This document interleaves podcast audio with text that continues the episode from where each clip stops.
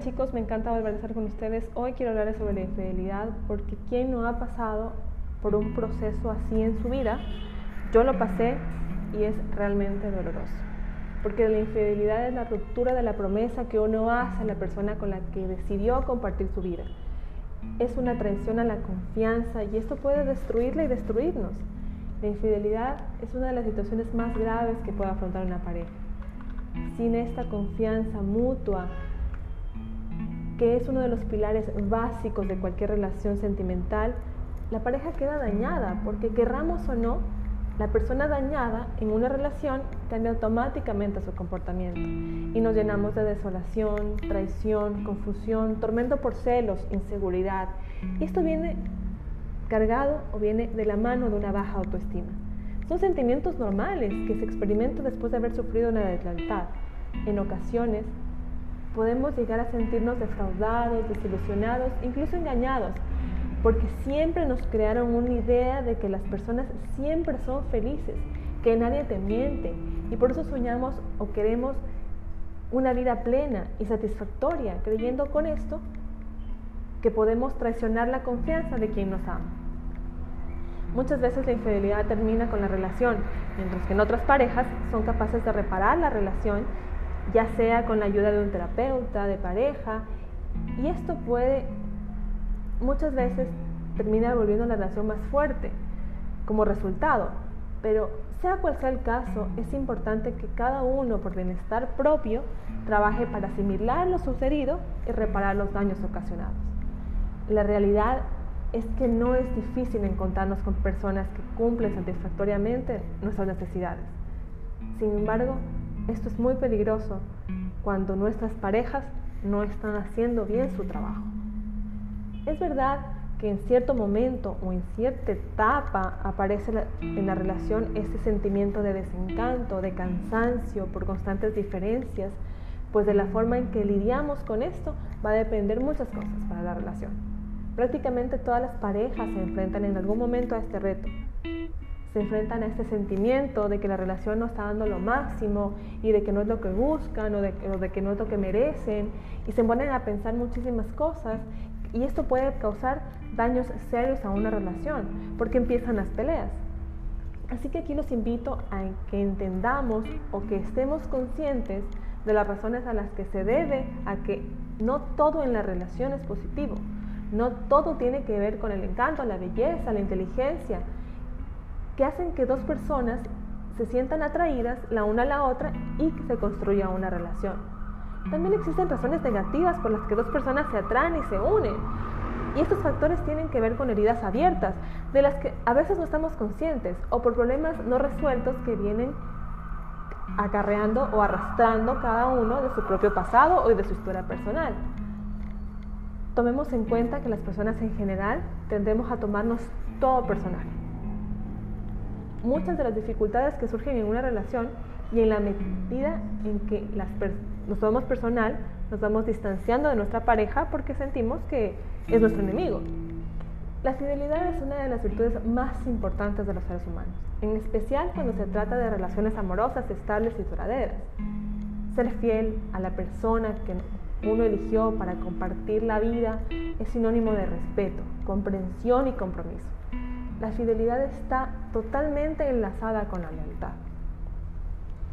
La fidelidad es hacer una promesa y esto implica tomar una decisión acerca de lo que vamos a hacer en un futuro cercano o lejano y comprometernos a ello. Lo que sucede en torno a esta promesa de cumplir algo no lo podemos prever. Por eso es que la fidelidad es tan importante. No importa lo que suceda, sea bueno o mal, la fidelidad lleva a cumplir lo prometido. Lo que uno promete debe cumplir. No solo se falla a su pareja, sino a uno mismo.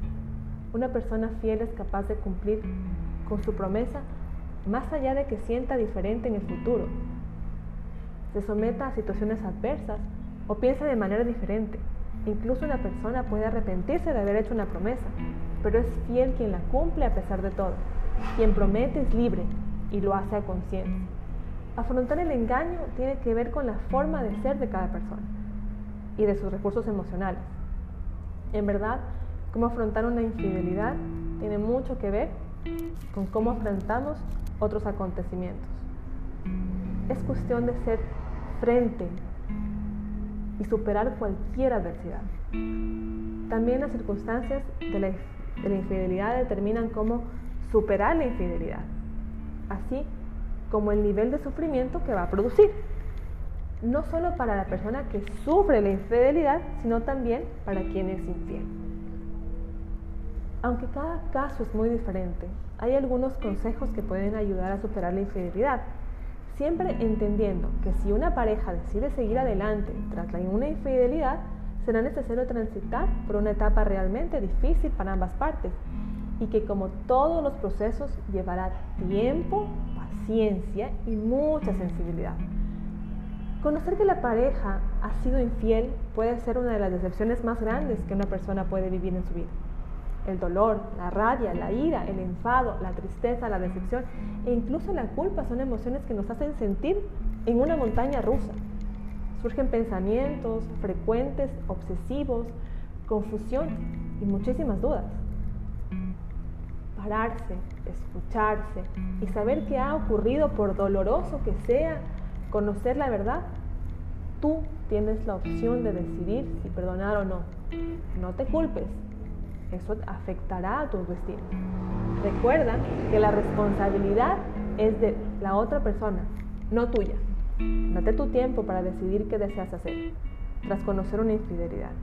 Cualquier decisión que tomes va a ser bajo las emociones que sientes. Lo mejor para combatir ese tiempo doloroso es concentrarte en ti, cuidarse, mimarse, darse cariño. Continúa con tu rutina y ocupaciones te mantendrán la atención en otra cosa, pero comprende que vas a sentir emociones desagradables durante ese tiempo. Permítete momentos de bajón para reflexionar, pero limítalos en el día. No es conveniente estar todo el día dando vueltas a un tema porque te vas a volver loca. Céntrate en el análisis del presente y del futuro. La historia de amor de la pareja se ve desde una nueva óptica modulada por las emociones que se sienten en ese momento. Apóyate en familiares, apóyate en amigos, escúchalos. Y puede ser que escuches muchos comentarios y puede, escuches eh, muchísimos consejos. Recuerda que eres tú quien tomará la decisión.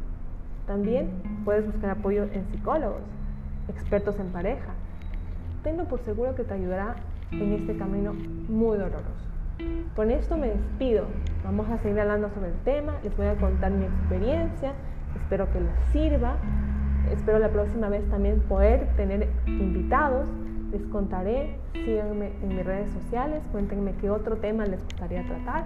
Por hoy, eso es todo. Bye bye. Los quiero muchísimo y nos vemos en una próxima oportunidad.